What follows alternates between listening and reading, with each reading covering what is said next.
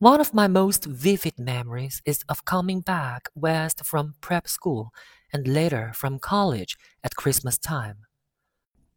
Those who went farther than Chicago would gather in the old Beam Union Station at six o'clock of a December evening with a few Chicago friends already caught up into their own holiday gaieties to bid them a hasty goodbye. I remember the fur coats of the girls returning from Miss This or That, and the chatter of frozen breath and the hands waving overhead as we caught sight of old acquaintances and the matchings of invitations. Are you going to the Ordways? The Herseys? The Schultzes?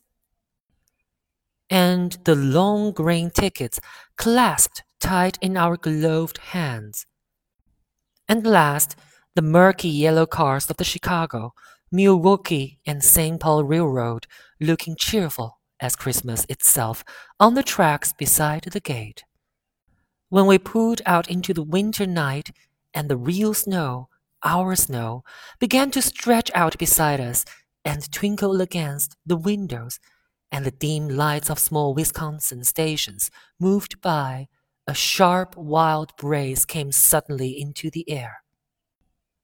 We drew in deep breaths of it as we walked back from dinner through the cold vestibules, unutterably aware of our identity with this country for one strange hour before we melted indistinguishably into it again.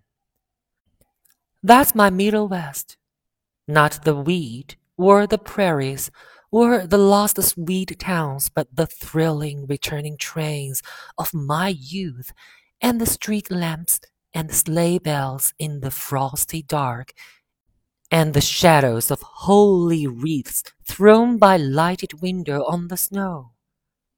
I am part of that, a little solemn with the feel of those long winters, a little complacent from growing up in the Carraway house in a city where dwellings are still called through decades by a family's name.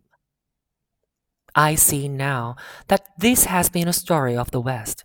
After all, Tom and Gatsby, Daisy and Jordan, and I were all Westerners, and perhaps we possessed some deficiency in common which made us subtly unadaptable to Western life.